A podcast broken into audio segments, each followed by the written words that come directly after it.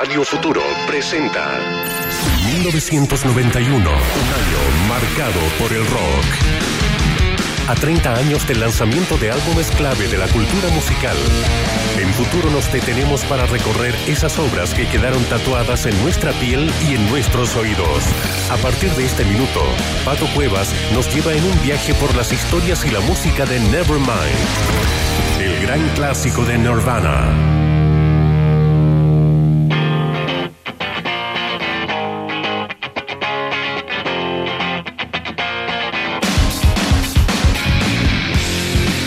Probablemente Nevermind de Nirvana es uno de los discos más importantes de 1991. Uno podría decir varias cosas de ese disco, que es un punto de inflexión, que es un cambio en la industria musical, que es un cambio en los públicos que habían sido ignorados en la música popular en los últimos 10 años, hasta ese momento de su publicación.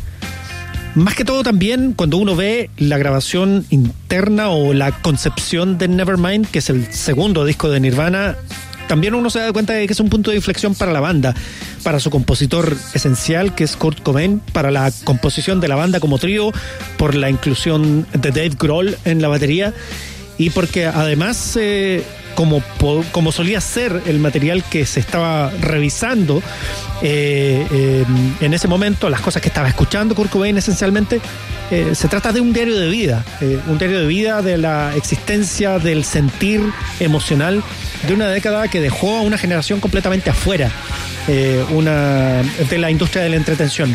Pero también significó que el mercado se diera cuenta de esto y eh, obligó a hacer Nirvana así una banda súper emblemática sin que ellos lo quisieran. Las primeras ventas del disco, por ejemplo, que fueron eh, siderales en Europa, a propósito de que ya se conocía Bleach y había sido muy exitoso, no, no entusiasmaron tanto a la banda. Estaban ahí medios descreídos con esa idea de ser superventas o super famosos. Eso después vino como un masazo cuando eh, aparece el video de Smells Like Teen Spirit, que es el que abre Nevermind en este especial que estamos revisando hoy en futuro con los mejores discos de 1991, entre ellos este de Nirvana que se llama Nevermind, que tiene una extensión de 42 minutos y un poco más. Abre, por supuesto, con este Smells Like Teen Spirit y continúa con In Bloom, que son dos de las canciones más potentes que tiene el disco. Presentamos entonces discos de 1991 en especial en este domingo con Nevermind de Nirvana, acá en Futuro.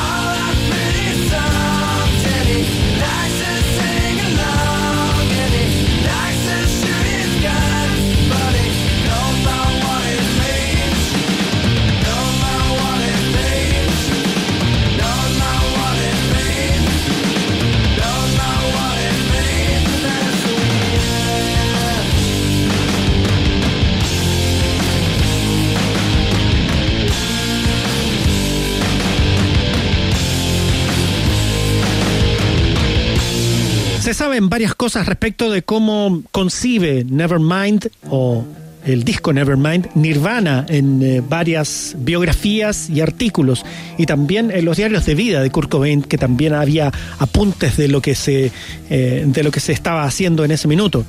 Para la industria, como decíamos, llegó en el momento justo para un grupo de personas jóvenes que habían sido ignorados o también condescendidos. De todas maneras, el disco cuando aparece em, genera una, un entusiasmo parcial. Ha ido, sí, creciendo con los años. Piensen ustedes que cuando es más popular el disco Nevermind en, en las listas de los discos del año en ese 1991 llega al número 6 pero después con los años se ha convertido en algo que probablemente lo deje dentro de los más importantes de la década. Em, también se ven las influencias, por supuesto, canciones amigables, canciones de paila, digamos, eh, muy en la raíz del pop, pero también con una fuerza y con una crudeza propia de la producción low-fi de la época, influenciado por las bandas de punk, esencialmente. Esas primeras dos canciones que veíamos, por ejemplo, tienen esa, esa condición. Eh, las que habíamos listado ahí, que son Smells Like Teen Spirit e In Bloom. Pero Come As You Are pretende ser una canción que llega un poco más allá del público. Mucha gente que había ignorado Smells Like Teen Spirit siente en Come As You Are algo que llama profundamente la atención. Y después, Breed, eh, que es el track número 4, eh, que está escrita también por Kurt Cobain, es la cuarta canción de este Nevermind que sale o aparece en septiembre de 1991. Estamos revisando Nevermind con los mejores discos de 1991 en esta celebración de domingo. Comes You Are primero, después Breed en futuro.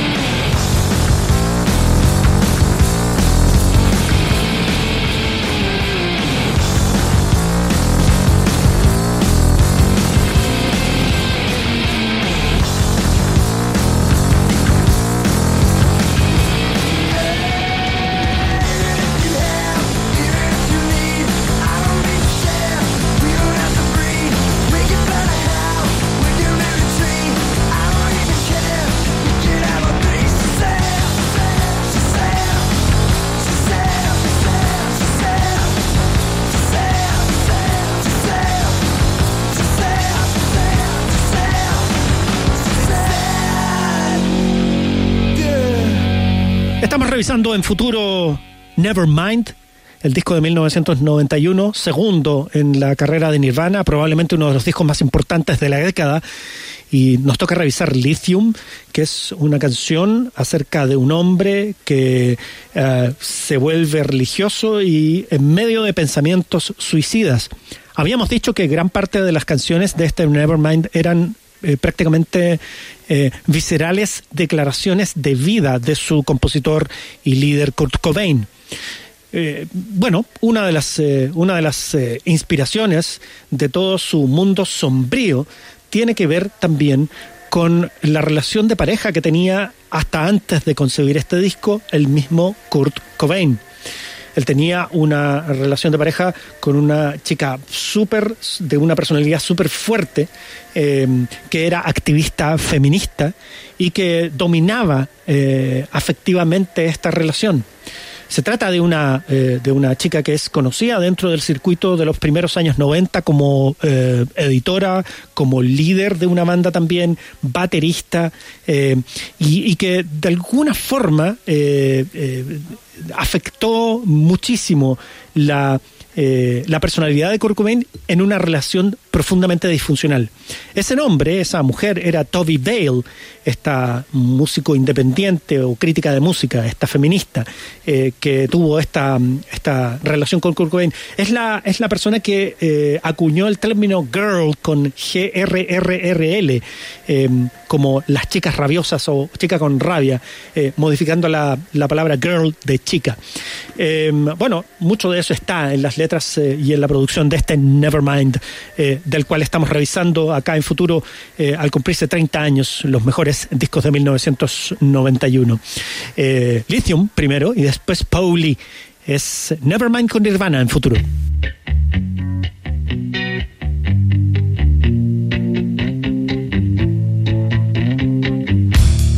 I'm so happy cause today found my friends in my head. I'm so ugly, that's okay, cause so are you. Book on mirrors, Sunday morning is every day for all I care. And I'm not scared, light my candles in our days, cause I found God.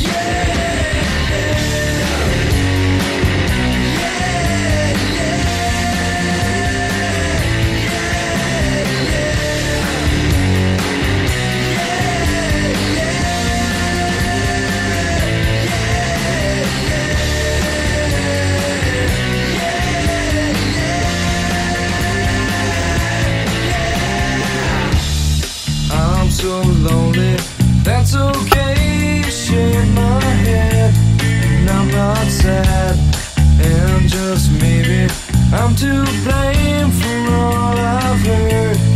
I'm not sure, I'm so excited.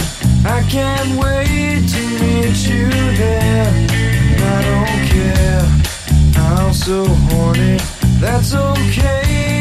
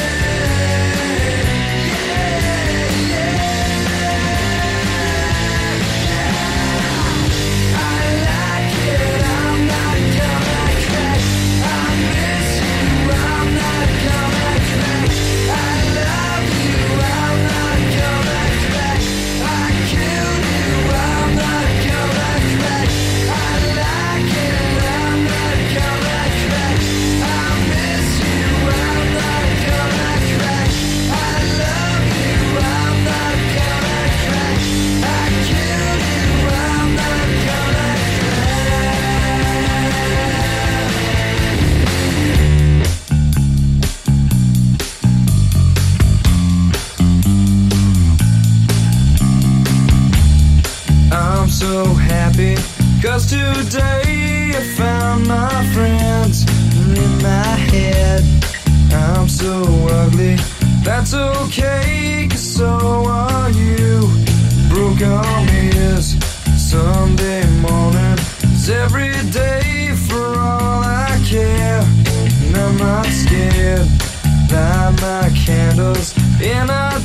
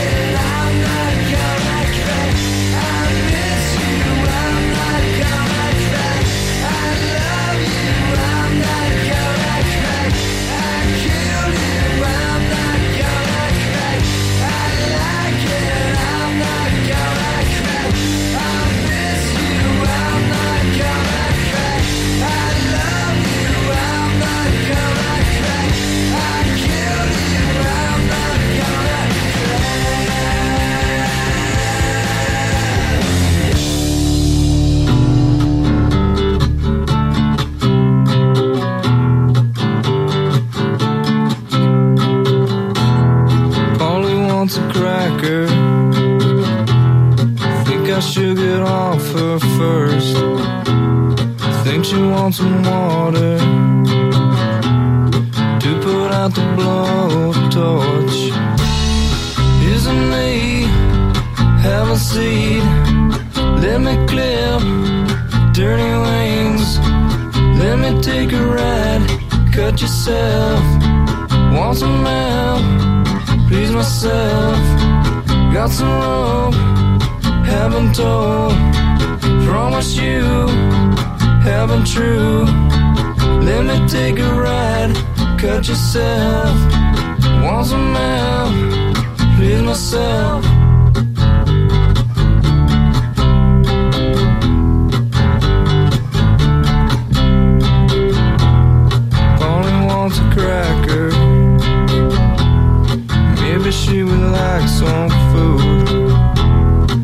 Me to untie her. Chase of eight nights for a few. Isn't me? Have a seat. Let me clip dirty wings. Let me take a ride. Cut yourself. Want some help? Please myself. Got some rope. Haven't told. Promise you. Haven't true. Let me take a ride. Cut yourself. Want some help? Please myself. Polly said. Polly says her back hurts. She's just a bored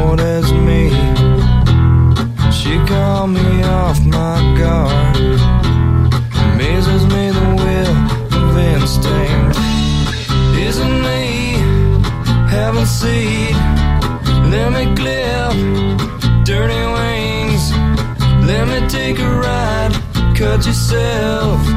Want some help? Please myself. Got some rope. Haven't told. Promise you. Haven't true. Let me take a ride. Cut yourself. Want some help? Please myself. Nevermind. El gran álbum de Nirvana cumple 30 años y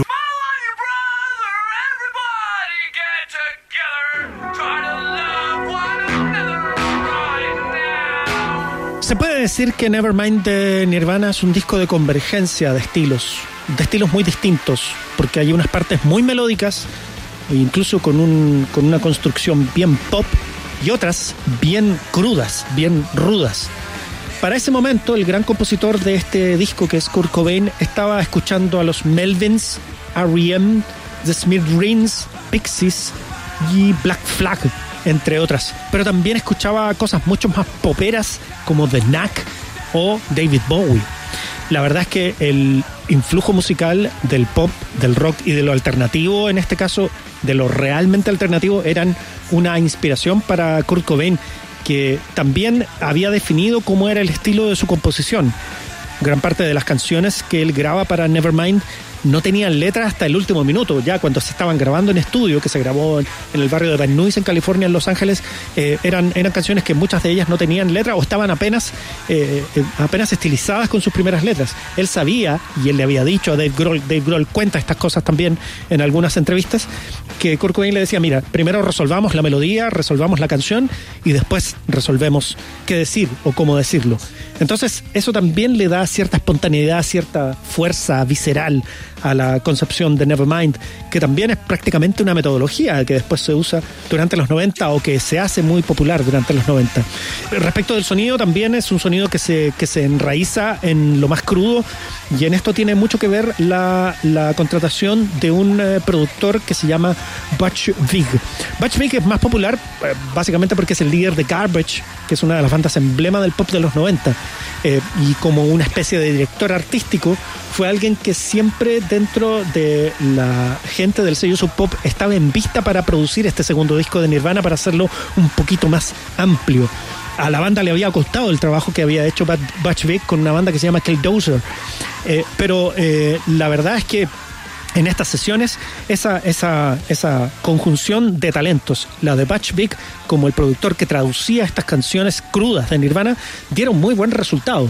Eh, y eso hace que este disco sea tan importante. Acá está este viaje más, más sombrío en Territorial Pissings primero y después en Drain You. Estamos revisando Nevermind de Nirvana al cumplirse 30 años. Revisamos siempre los discos más importantes de 1991 acá en Futuro.